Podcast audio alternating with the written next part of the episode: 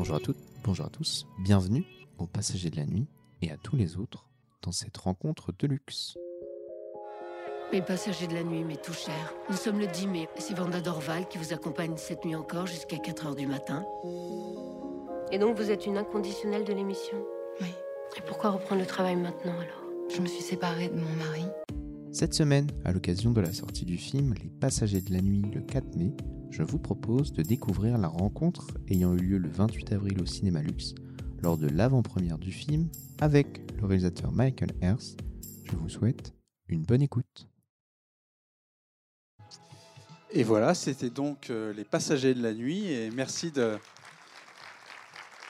d'accueillir Michael Hers, son réalisateur.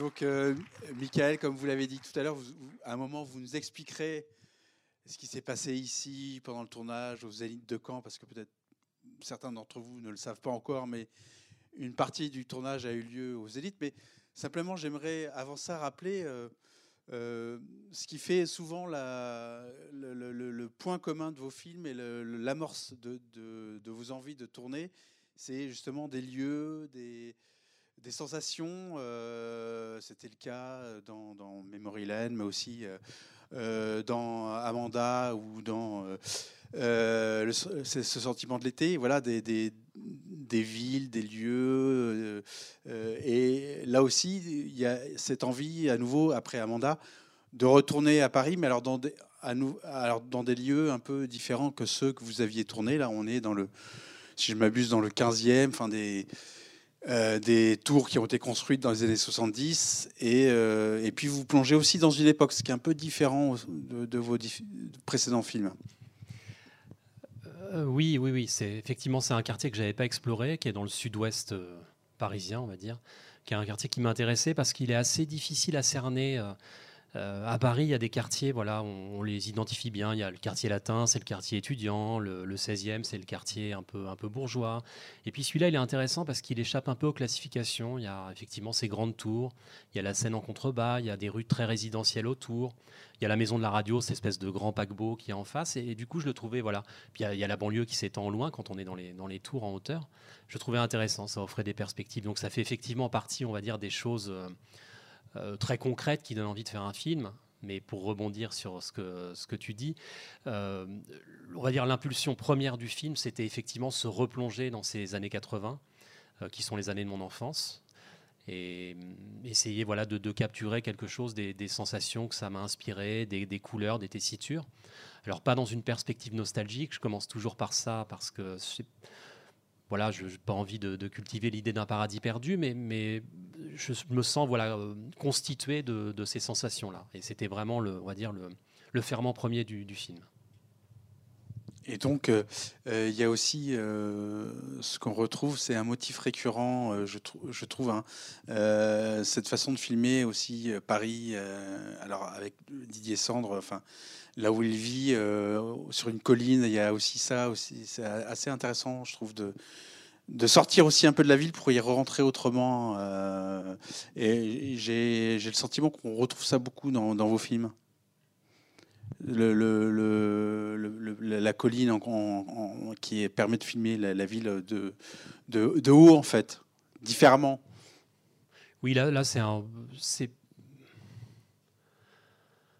C'est un peu. Oui, on voit. Enfin, c'est anecdotique, hein, Voilà, c'est c'est- on va dire que c'est peut-être moins important que dans, dans le- dans les autres films. Là, c'est vraiment un film parisien.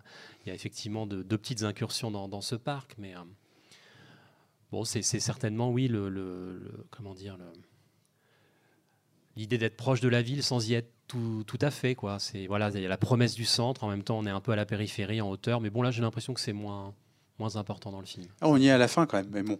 Euh, N'oubliez pas que si vous souhaitez prendre la parole, vous me faites signe et euh, évidemment, je euh, j'accours pour euh, vous confier le micro. Donc, euh, oui. Voilà, bonsoir. Bonsoir. Merci pour euh, ce chef-d'œuvre. Euh, moi, ce que j'ai aimé, une des choses que j'ai aimé, euh, la mobilette. Lorsqu'il est sur la mobilette, bah, je, vais re-regarder La promesse des frères Dardenne. bah, ça me fait penser à cette affiche. Voilà. Je sais pas si vous connaissez les frères Dardenne. Oui, je connais, oui. Ouais. Mm, La mobilette sans casque. Voilà. Enfin, là, en l'occurrence. En tout cas, voilà ce que je voulais dire. C'est c'est marrant, le petit prince, là. Euh, J'ai pas précisé, mais je rebondis là-dessus parce qu'en fait, euh, il y, a- il y a cette phrase euh, un peu. euh, euh, je vous ai dit l'envie de, re- de replonger dans ces années de 80 qui sont les années de l'enfance. Et c'est vrai qu'il y a une phrase qui dit voilà, on est de, on est de son enfance comme, un- comme on est d'un pays.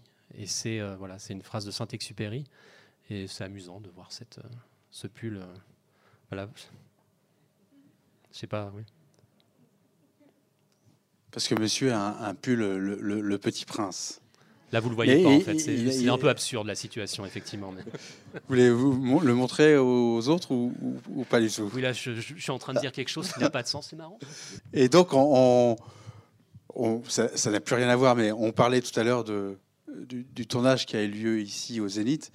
Et il s'agit des, donc, du coup, des scènes d'appartement. C'est bien ça? Oui, on a, on a tourné donc dans ce quartier de Beaugrenelle et il n'y a pas de balcon, donc on ne peut pas éclairer. Le soleil tourne en, en permanence, évidemment. Et donc, la, solution qu'on a trouvée, c'était de le faire en, de le faire en studio. C'est la première fois que je tournais, on va dire, dans un, dans un décor reconstitué. Et là, on était au moment du confinement. Le Zénith de Caen euh, voilà, n'avait pas d'activité et ils nous ont euh, gentiment prêté, on va dire, euh, le, le lieu. Et on a construit un appartement totalement reconstitué qu'on a meublé, accessoirisé. voilà. Donc c'est euh, l'appartement a été fait ici, il y a un empile, et on a dressé une grande toile, c'est une photo de, de- de 15 mètres sur 20 euh, sur une toile qu'on a animée pour, pour faire vivre un peu les découvertes. euh, et voilà, c'était une expérience assez, assez étonnante pour ma part en tout cas. Donc, ça, ça veut dire que donc il y a évidemment les scènes d'appartement, mais aussi quand, quand les personnages sont sur euh, le, le haut de l'immeuble, c'est, ça a été tourné aussi ici ou Non, non, non, non, pas sur le haut tout. de l'immeuble, enfin, quand on voit vraiment la ville, euh, là c'était vraiment sur, une, sur le toit d'une. Non, parce qu'on fait des miracles avec le cinéma, Oui, et le- le- totalement. les Non, fonds non. verts. Et, et ce que racontait euh, Charlotte Gainsbourg euh, quand elle était venue ici, et qu'elle s'est. Alors, ça, faisait un moment qu'elle était déjà en film, mais qu'elle s'est plongée euh, dans cet appartement. euh, elle, disait qu'elle a retrouvé euh, aussi beaucoup de sensations de l'époque, parce que ce qui est intéressant par rapport à son personnage et par rapport à elle-même, c'est que ça correspond aussi à l'époque où elle s'est lancée hein, dans, le, cinéma avec l'effronté. Et, et elle disait que vous y aviez mis vraiment beaucoup, beaucoup d'éléments dans ce décor qu'on ne, voit pas nécessairement à, à l'écran. Donc ça rajoutait des petites touches comme ça. euh, Oui, oui, on a Euh, complètement meublé, accessoirisé le lieu. Effectivement, il y a plein de choses qu'on voit à l'écran, puis plein d'autres choses qui servaient uniquement, on va dire, aux, aux comédiens pour, pour s'ancrer vraiment dans le lieu, enfin, qui leur permettaient, voilà, de, de se familiariser avec cet appartement et de, de créer un peu la sensation de foyer et de, et de famille. Oui, oui, oui. C'était un travail. C'est le travail aussi du décorateur, ça, ça de, de faire en sorte qu'il y ait plein de choses pour aider les comédiens. Et c'est des choses qui ne sont pas forcément filmées. Ce sont des choses. Bonsoir. Bonsoir. J'aurais voulu savoir si vous aviez pris aussi des images d'archives à certains moments et comment vous aviez fait pour euh, enfin, les retrouver puis les mêler à, à votre film euh, d'actualité, quoi. Actuel. actuel. C'est vraiment, bah, c'est des archives. Alors qu'on a trouvé, on est passé par l'INA, l'Institut euh, national de l'audiovisuel, et on a, on a trouvé aussi beaucoup de choses sur Internet. Alors parfois c'était difficile de remonter jusqu'aux ayants droit. Enfin, il y avait des images d'amateurs hein, pour la plupart. Donc c'est effectivement le matériau du film qu'on a tourné en, numérique. Pour le coup, c'est le premier film que je tourne en numérique, mais qu'on a travaillé pour donner cette, euh, dire cette tessiture, ce grain. Il y a des images donc d'amateurs, d'archives. Il y a beaucoup, beaucoup d'images aussi qu'on a tournées nous avec une petite caméra euh, Bolex qui s'apparente aux vieilles caméras Super 8, qui donne ce côté granuleux également. Et puis il y a les extraits de films. Et c'était l'idée, on va dire, que par la juxtaposition de ces images, le, collage de ces images, la, contagion des, images entre elles, on arriverait à donner ce sentiment de l'époque, cette sensation de l'époque, peut-être davantage que par une, reconstitution un peu glacée. euh, qui, pour ma part, me met toujours un petit peu à distance. Il y a toujours un côté un peu artificiel, euh, voilà, aussi ample la, reconstitution euh, so- soit-elle, mais voilà, c'était le mouvement du film, c'est l'intuition qu'on avait. Donc il y a effectivement pas mal d'images d'archives aussi qui sont, qui sont imbriquées dans le montage. Alors, C'est vrai qu'il y a, c'est assez protéiforme sur le sur l'image. Il y a effectivement des, images d'archives euh, à la fois amateurs, mais aussi euh, il y a euh, des extraits de films. hein. On, on reconnaît Romer. il me semble qu'il y a aussi d'autres d'autres films qui sont cités. Euh, euh, et puis, euh, est-ce que, est que vous avez tourné aussi un peu en 35 mm ou pas du tout? On a tourné un peu en 35 mm, euh, des, des choses qui étaient difficiles, on va dire, à capturer avec le, le numérique. C'est pu- puisqu'on a travaillé là, le format. Bon, ça devient très technique. Là, je sais pas si c'est vraiment, mais on a Ah, travaillé ce- le- je- le- moi je suis persuadé que ça intéresse les gens. comme le, film a été, a été fait en vidéo, donc il y a certaines lumières qui sont plus difficiles à retranscrire en vidéo, comme on voulait ce grain particulier et le travailler. Donc notamment les séquences de parc, les séquences, euh, les séquences de jour. Il y a beaucoup de séquences de jour d'extérieur qu'on a tournées en 35 mm, mais bon là, je bon, c'est plus, oui, c'est un peu plus technique, mais Bonsoir. bonsoir. Merci beaucoup pour, euh, pour le film. J'ai vu à la fin que vous étiez trois à l'écriture. Et je me demandais dans ce genre de cas de figure-là, parce que déjà seul, ça peut être compliqué d'écrire. À deux, ça peut être aussi euh, compliqué. À trois, comment est-ce que ça s'est ça s'est déroulé pour vous? Il y avait quelqu'un qui était plus dialoguiste, quelqu'un d'autre qui était plus euh, dans la forme euh, narrative globale. Comment ça vous êtes répartis les rôles euh C'est la première fois effectivement que j'écris avec deux autres personnes. La première version, je l'ai écrite seule. C'est comme ça que je fonctionne d'ordinaire. Et puis il y a Maud Ameline qui est venue, comme à chaque fois, bah, Maud Ameline ou Mariette, d'ailleurs, c'est les deux personnes avec lesquelles je travaille, qui amènent donc de l'altérité, puis qui remet un peu les choses en. Enfin, qui ont une capacité, on va dire, de. Qui ont un recul que je n'ai plus après la première version, et qui, voilà, qui de l'altérité, puis qui, bon, qui, remettent tout ça en forme. Enfin.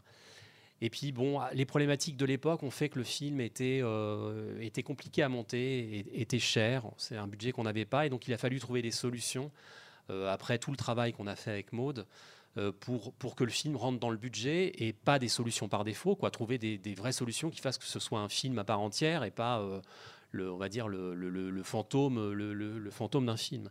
Et donc là, on n'avait plus de, plus de recul. Et c'est là que Mariette, donc la, troisième scénariste, est intervenue pour, euh, en faire quelque chose. euh, c'est à la fois le même film, mais en même temps, voilà, c'est, euh, ça a été tout un travail, on va dire, de remodelage, principalement lié, on va dire, oui, à la, difficulté de l'époque, enfin, de, de la reconstitution.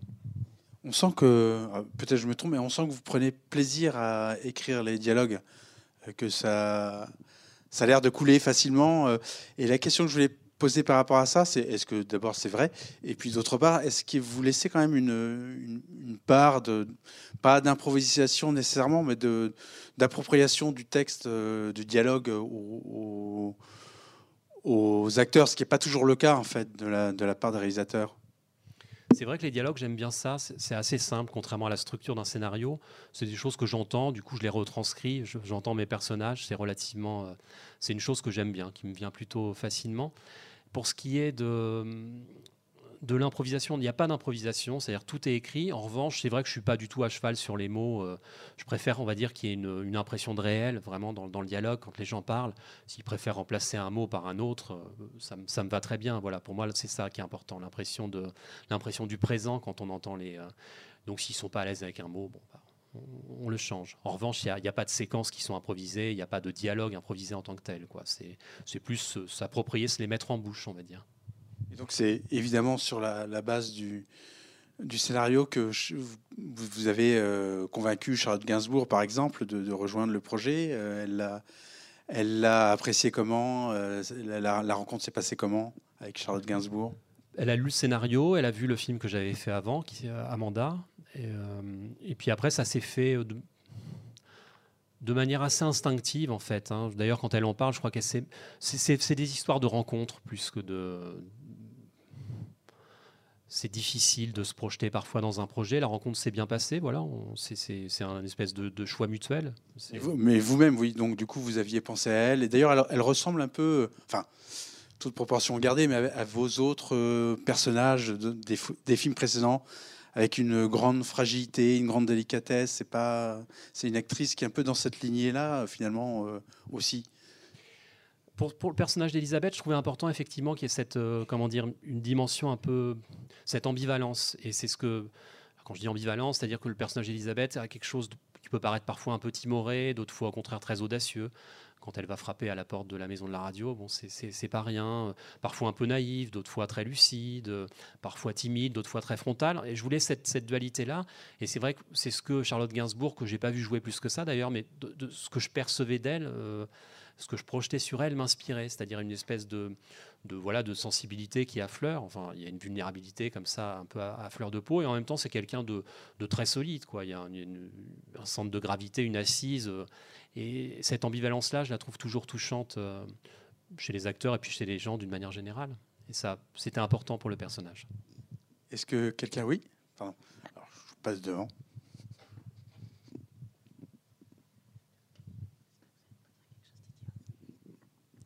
Merci pour ce film.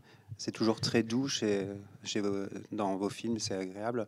Moi, j'avais une question par rapport euh, euh, au prénom Talula. En fait, on, euh, Vandar demande à Talula quand elle vient à la radio euh, que signifie ton nom et on connaît l'importance de la musique dans vos films et surtout de la pop britannique, enfin pop rock britannique. Et euh, est-ce que ça avait un rapport avec Talula Gauche, le groupe des années 80 britannique, ou est-ce que c'était ce côté Talula en fait c'est un prénom qu'elle emprunte puisqu'elle s'appelle Christine a priori et pour la rendre un peu un peu comment intouchable, un peu distante en fait. Voilà. C'est les deux. Euh, c'est vrai que des fois, euh, j'aime bien me, servir, on va dire, comme ça, de, choses que je pioche dans les chansons, enfin, qui sont ma, passion première, on va dire. Alors, c'est des choses un peu poétiques, alors, qui, moi, m'aident sur les tournages. Voilà, c'est un peu des points d'ancrage. Donc, effectivement, Taloula Gauche ou, le nom d'un album d'un groupe australien qui s'appelle Taloula aussi. Et en même temps, c'est effectivement un prénom qui, qui génère un imaginaire assez fort. C'est un prénom mystérieux. Donc, c'est les deux, effectivement. D'autres interventions? Là-bas au fond. Hop, je repasse devant.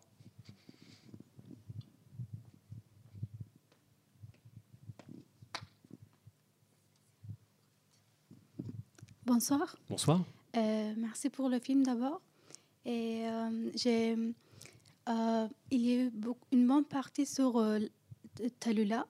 Et pourtant, personnellement, j'ai eu beaucoup de question sur elle dans ma tête. Je ne sais pas si c'est pareil pour tout le monde. Ce que je veux dire, on, on sait très peu sur elle. Est-ce que c'est fait exprès? Euh, C'est quelque chose à voir peut-être avec le titre de film. C'est un passager dans, dans leur vie. Elle arrive deux fois dans la nuit, elle part une nuit.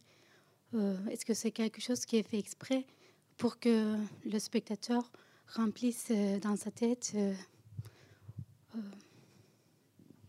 oui, c'est un, un, peu le cœur noir du film, et un personnage effectivement assez mystérieux, un peu plus romanesque, qui échappe peut-être au... Bah, c'est la pièce rapportée dans la famille, donc il y a effectivement une réalité peut-être qu'on identifie un peu mieux, cette famille, cette fratrie, le, personnage de cette mère, un matériau assez trivial, quoi, enfin avec lequel... Et le personnage de Talula est un peu plus mystérieux, effectivement, il rentre, il repart, il échappe sans cesse.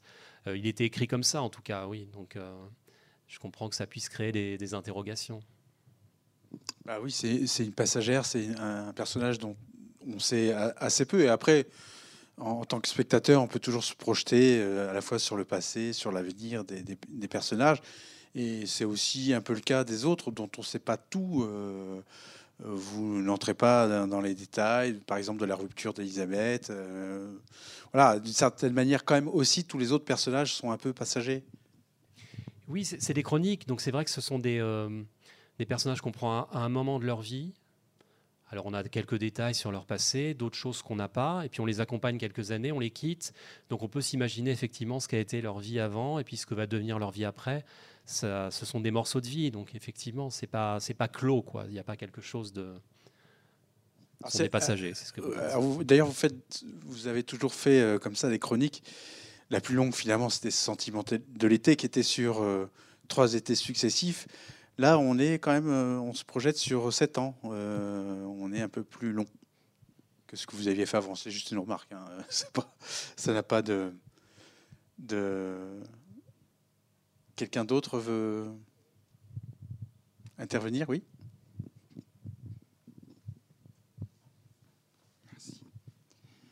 Oui, bonsoir. Bonsoir. Merci pour ce film. Euh, je, ne connaissais pas du tout vos, vos, films précédents.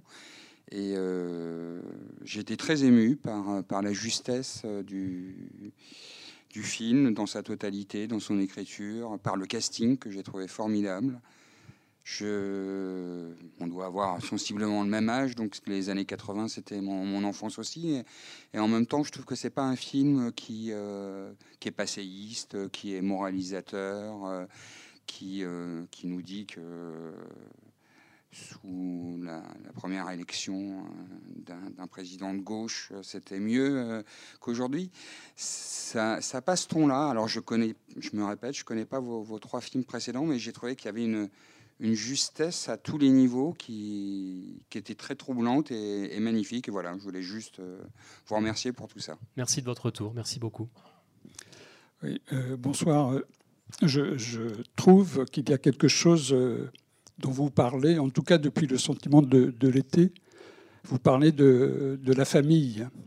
Et même dans ce film-là, qui se passe dans les années 80, mais en même temps, ce dont vous parlez, ça peut être aujourd'hui, mis à part que la gauche n'a pas gagné cette année, mais sinon, ça pourrait être aujourd'hui. C'est-à-dire que vous parlez euh, de valeurs, je dirais, hein, euh, autour de la famille y compris dans le sentiment de l'été, lorsque les parents viennent euh, à Berlin, je crois, euh, voir leur fils qui est en deuil. Et il y a sa sœur également, euh, qu'il retrouve à New York. Donc dans un mandat, il est question aussi de la famille, y compris de la mère qu'ils avaient oubliée, qu'ils vont revoir en Angleterre, avec une réconciliation. Et dans votre film, là, il y a aussi quelque chose que je dirais en plus, et qui fait écho à la situation que nous connaissons euh, avec les réfugiés, qu'ils soient ukrainiens ou syriens. Et vous, vous parlez de l'accueil. C'est-à-dire que la, la, famille et la mère accueillent cette jeune-là dont on ne sait pas d'où elle vient. Elle pourrait venir euh, de loin, de très loin. Et vous parlez, enfin, ce, que je trouve, c'est que vous parlez vraiment bien de ces valeurs-là, qui aujourd'hui sont plutôt mises à mal. Est-ce que je me trompe ou est-ce que c'est quelque chose qui vous, qui vous importe? Alors, je ne sais pas si je vais répondre directement à ça. Ce que ça m'évoque, en tout cas, c'est vrai que c'est peut-être le, dans, ce, dans ce cadre-là, puisque le film s'ouvre effectivement sur, les élections et que ce n'est pas un film politique en tant que tel, enfin en tout cas qui est porté par un discours euh, militant. Ou, euh, mais c'est vrai que... Comment vous répondre? Euh, la politique ou le rapport à la politique, c'est vrai qu'on peut, on peut l'aborder de, différentes manières, par le militantisme ou, en l'occurrence par un prisme plus intime. Alors après, c'est par atavisme familial ou par sensibilité, on va dire. Et là, effectivement, je pense que c'est il y a quelque chose de l'ordre du, du, désintéressement, on va dire, chez, en tout cas chez ce personnage d'Elisabeth, qui fait les choses sans forcément l'attente d'un retour. C'est un trait de caractère, en tout cas une qualité que je trouve euh, d'une manière générale très touchante. Et c'est peut-être euh, oui, c'est pas politique en tant que tel, de, ce qu'on pourrait, mais j'imagine qu'en tout cas, c'est une incarnation de, quelque chose au, au, quotidien. Enfin bon, c'est une manière un peu peut-être maladroite de vous répondre, mais en tout cas, c'est ça que ça m'évoque, votre, votre retour. Ce qui est intéressant dans, dans l'engagement d'Elisabeth, c'est que là, on ouvre effectivement le, le film sur la victoire de, Mitterrand. Euh, mais ce qui est intéressant dans son engagement, euh, par rapport à, pour revenir à cette question-là aussi, c'est qu'il n'est pas du tout, enfin, il, est de toute façon politique, mais elle s'engage autrement. C'est-à-dire qu'on ne sait pas, elle, ce qu'elle a voté éventuellement lors de, cette élection. En revanche, elle s'engage vis-à-vis de sa famille, elle s'engage vis-à-vis de cette jeune fille qu'elle rencontre, et, du coup, ça marque autre chose, en fait. Un, un, réel engagement qui n'est pas l'engagement politique dont, dont, on a l'habitude de parler. Oui, enfin, qui, qui s'inscrit dans la vie, en fait, ouais, oui. au quotidien, dans un rapport au monde, aux, aux autres. D'autres.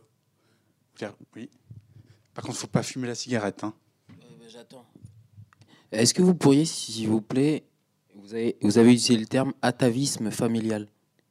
Est-ce que vous pourriez développer un petit peu, s'il vous plaît, en une phrase ou deux ou un... C'est-à-dire développer Euh, le- expliquer, le mot c'est-à-dire- atavisme familial. C'est-à-dire une inclinaison, on va dire, euh, presque héréditaire, enfin héréditaire, en tout cas, voilà, quelque chose qu'on reproduit euh, dans la génération suivante.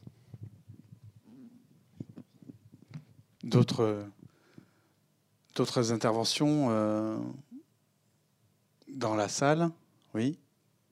Euh, je trouve ça aussi très chouette en fait qu'on revoit euh, Thibaut Vincent qu'on voit dans vos autres films, à part Amanda, je crois, et euh, on dirait qu'il vieillit avec avec vous. Euh, enfin, est-ce que vous avez tout de suite pensé à lui pour pour ce rôle? Oui, assez rapidement, c'est quelque chose que j'aime bien, effectivement, retrouver les acteurs de film en film. C'est presque un aspect documentaire, en fait, aussi, que contient le, cinéma de fiction. C'est une chance, voilà, de, s'accompagner mutuellement comme ça euh, et de voir, euh, voilà, les gens changer à l'écran. euh, C'est un beau témoignage de, temps, en fait. C'est de la fiction et le documentaire se mélangent là. Et d'ailleurs, il- c'est pas le seul euh, acteur qu'on retrouve dans votre filmographie, parce qu'il y a aussi Didier Sandre. Il me semble que qui était dans plusieurs de vos films. Je- Oui. je- oui. Il y a Didier Sand qui joue le rôle du grand-père, effectivement là. Avec un peu une référence. Alors, il n'y a, il y a pas il y a pas seulement la référence filmographique euh, dans, avec Pascal Augier qu'on voit en, en filigrane. Il y a, mais il y a une référence à Romer, euh, un peu, un peu directe quand même dans votre cinéma. C'est quelqu'un que vous avez affectionné- en tout cas.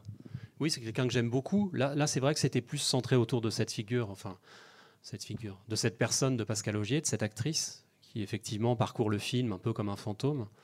Euh, L'actrice qu'on voit donc dans l'extrait de Romer et qu'on revoit après une autre fois. Et le personnage de Talula a un peu le même, le même genre de phrasé, un peu construit comme ça par effet de miroir avec cette actrice. C'était plus autour d'elle, hein, véritablement, qu'une volonté de revendiquer un hommage à Romer Et sur l'émission de radio, alors qu'est-ce qui a, euh, qu'est-ce qui vous a euh, inspiré dans, ce que vous avez connu en, termes de, je parle vraiment des émissions radiophoniques? C'est un peu un composite. J'ai pas tant écouté que ça Macha Béranger, qui est un peu la, grande prêtresse de la nuit, on va dire, mais j'écoutais quand j'étais enfant euh, au Walkman, quand je trouvais pas le sommeil, voilà, des, émissions. Je passais d'une station à l'autre et il y en avait beaucoup. Et c'était assez marquant. Voilà, c'était un peu comme des constellations dans la nuit. Je m'imaginais que d'autres personnes à d'autres endroits écoutaient les mêmes voix au même moment, ces pans d'intimité qui étaient livrés comme ça. Et ça, voilà, ça suscitait un imaginaire très fort. Mais il y avait beaucoup d'émissions comme ça. Et surtout, c'était cette idée de la simultanéité, c'est-à-dire qu'on on entendait tous ces voix-là au même moment. Alors la radio continue à exister, hein, mais c'est vrai qu'avec la possibilité, on va dire, de la, programmer un peu quand on veut, de la réécouter, il y, a- quelque chose de, l'ordre de cette communion, je pense, qui a un petit peu disparu. Et sur ce personnage cach- caché, c'est totalement une invention ou ça, ou ça vraiment, enfin, il y a vraiment une émission qui correspondait à a- ça. Ce personnage caché, ça vient, ça vient d'une émission qui s'appelait Les choses de la nuit. Et il y avait effectivement une, euh, une séquence qui s'appelait Quel est votre prénom? Où là, il y avait un invité qui était caché comme ça derrière un paravent. Et elle avait le droit de mentir uniquement sur une chose, c'était sur son prénom. Le reste, elle était censée dire la vérité. Et à la fin de l'émission, donc, euh, l'animateur qui s'appelait Jean-Charles Asquero voilà, passait derrière le paravent et après avoir parlé comme ça de, très longuement, euh, découvrait la personne euh, avec, avec qui il avait échangé. Et on assistait aussi à ce moment de rencontre. Enfin, on y assistait par le son, évidemment. Mais... D'accord. Je découvre. Euh, Peut-être vous aussi. Quelqu'un veut intervenir dans la salle encore? Vous êtes bien sage. Oui. Notre petit prince. J'ai une toute dernière remarque. J'ai une toute dernière question, c'est sur le début du film, lorsque Talula, à un moment, elle est devant euh, le plan du métro avec euh, les petites. euh, J'ai même fait un schéma sur une petite feuille. Et à un moment, on a l'impression que c'est elle est sourcière. Tu elle met sa main devant et elle se laisse guider par son. Vous parliez d'instinct. Et cette scène, je la trouve très puissante. C'était. Oui, il y a ce personnage qui arrive effectivement dans la cette jeune femme qui vient de province et il y a tout voilà ce plan. Alors ces plans euh, qui n'existent plus maintenant, mais qu'on appelait les plans d'indicateurs euh, lumineux d'itinéraire. Et effectivement, c'était assez fascinant. Enfin, quand j'étais enfant, moi, il y avait ces plans-là dans les. Puis on appuyait comme ça sur des sur des touches, et puis il y avait plein d'itinéraires à partir de la station dans laquelle on était, et puis voilà, se déployer plein d'itinéraires. Effectivement, c'est autant, autant de parcours possibles qu'à peut-être explorer dans la ville. C'était une image, on va dire, un peu. Vous voyez, que je trouvais euh, marquante, quoi, et puis permettait de rentrer aussi dans le film d'une manière un peu, un peu formelle et stylisée. Enfin, mais c'est très intuitif. Mais je suis content que ça vous parle en tout cas. Et vous avez fait cette scène parce que vous savez qu'il y aurait une interaction avec le public ou pourquoi vous l'avez faite? Parce que ça me faisait plaisir.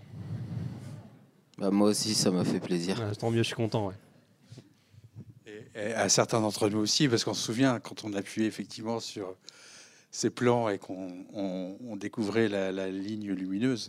Je, crois que ça n'existe plus euh, dans le métro non, parisien. Non, non, non. Ça pèse très très lourd d'ailleurs. Euh, et, justement, par rapport au, personnage euh, donc de Teloua, l'actrice, le choix de, de la Biba, c'est passé comment en fait? C'est là aussi, c'est en lien avec peut-être Pascal Augier, ce qu'elle représentait, sa voix. Enfin, parce que le, film est, très important dans, dans, la tessiture des voix, y compris sur euh, euh, Charlotte Gainsbourg, enfin tous les personnages en fait. Il y, a, quelque chose d'important par rapport à ça, et donc le choix de, euh, du personnage de, de, l'actrice de Teloua, c'est lié aussi un peu à ça ou pas du tout? Elle, a une, ah oui, elle a une présence très singulière, un peu, et une, voix, un ton de voix, une, musicalité qui est assez. Euh, le, donc Noé Habitat qui joue Talula, qui est un peu, qui, oui, qui rappelle celle de Pascal Augier, qui a quelque chose d'un peu, un peu désuet, un peu, un peu intemporel. Ouais. D'autres euh, interventions? Oui? Bonsoir, merci beaucoup pour ce film. Euh, je, euh, vous avez dit en ouverture en fait que vous aviez, en fait, ce que vous cherchiez à faire, c'était de capter des bribes de, moi aussi, hein, c'est mon enfance, c'est les années 80, de cette euh, époque-là, et, et, je trouve que vous avez super bien réussi à le faire, mais je sais pas comment. Depuis le début du débat, avec tous les échanges, j'essaie de réfléchir à comment vous avez. J'ai l'impression que ça se loge dans des choses très très subtil de dialogue, d'écriture, de temps, de et ce qui me frappe finalement, je me dis, c'est par rapport à vos films précédents, ce que vous réussissez à capter, là où ça se loge peut-être, j'en sais rien, hein, euh, ça va être ma question, c'est que c'est par rapport à vos films précédents, il est moins grave en fait. J'ai le sentiment euh, que euh, peut-être ce que vous avez su attraper, c'est de l'insouciance qu'il y avait encore là, et notamment ça, fait un écho avec un autre film qui est d'époque, euh, Les Magnétiques de Cardona, parce que la radio aussi est centrale, bon pas du tout, c'est euh, très très différent vos, deux cinémas, mais la radio est centrale, c'est Radio Libre, cette liberté, cette espèce d'insouciance, et vous, c'est dans une légèreté, d'une subtilité que vous arrivez à... Je ne sais pas si... Euh, j'ai pas vu Les Magnétiques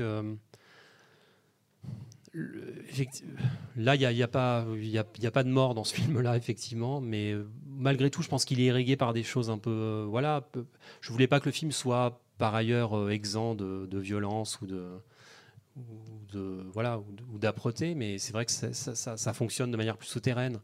Bah, il y, a, cette séparation déjà, il y, a le spectre de la maladie, il y a, y a le, passage d'une époque à une autre, enfin toutes ces choses-là, c'est. Mais effectivement, il n'y a pas de on va dire que ce ne sont pas les moteurs du film, donc ça, intervient de manière un peu souterraine. Il y, a, effectivement quand même une dramaturgie liée à la séparation, liée à la recherche d'identité. C'est pas comme s'il se passait euh, rien effectivement dans le film, euh, mais euh, c'est peut-être ce qui est intéressant, toute la bienveillance que vous mettez dans vos personnages aussi, parce que on pourrait penser qu'on pourrait arriver à des moments à des conflits euh, les conflits sont pas si importants que ça. Je pense par exemple à la relation de euh, avec son collègue, euh, qui capote, qui se passe mal. Et malgré tout, on les retrouve ensemble, et notamment dans la scène de danse. J'imagine que c'était volontaire, qu'on les voit danser tous les deux ensemble, c'était une manière de désamorcer quelque chose aussi, enfin, désamorcer des conflits. Oui, pas, dans la volonté de désamorcer les conflits, mais effectivement, il y a eu ce moment-là auquel on assiste dans la première partie, et puis du temps a passé, il y a quatre ans, et effectivement, ces personnes continuent à, graviter, à vivre dans le même cercle, et du temps a passé, oui. oui.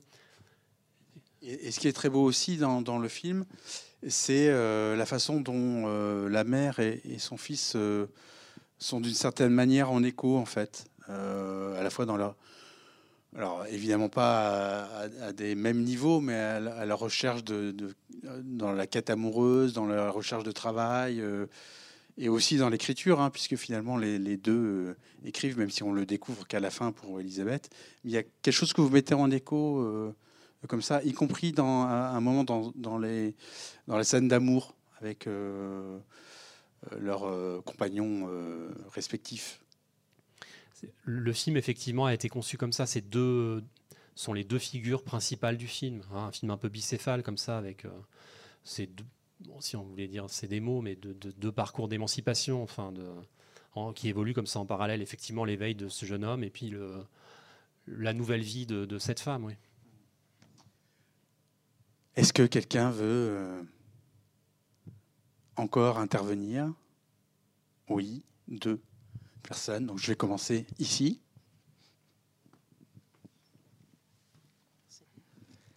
C'est pas vraiment une question, mais c'est plus une remarque sur la dynamique entre Béard et, Gainsbourg que j'ai trouvé vraiment très intéressante parce que quand on voit le film, a priori, on se dit que c'est deux personnages qui sont a priori très différents. Et en fait, c'est des personnages qui partagent énormément de, enfin, de similarités.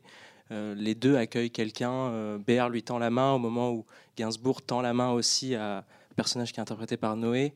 Il euh, euh, y, a les deux hommes qui jouent, les deux sont aux manettes aussi, euh, là où elles sont. Il y a les deux hommes qui jouent au ballon comme deux gosses. On pourrait imaginer que c'est les deux gamins de, de Béard. Enfin, il y a quelque chose un peu comme ça d'imagé entre les deux.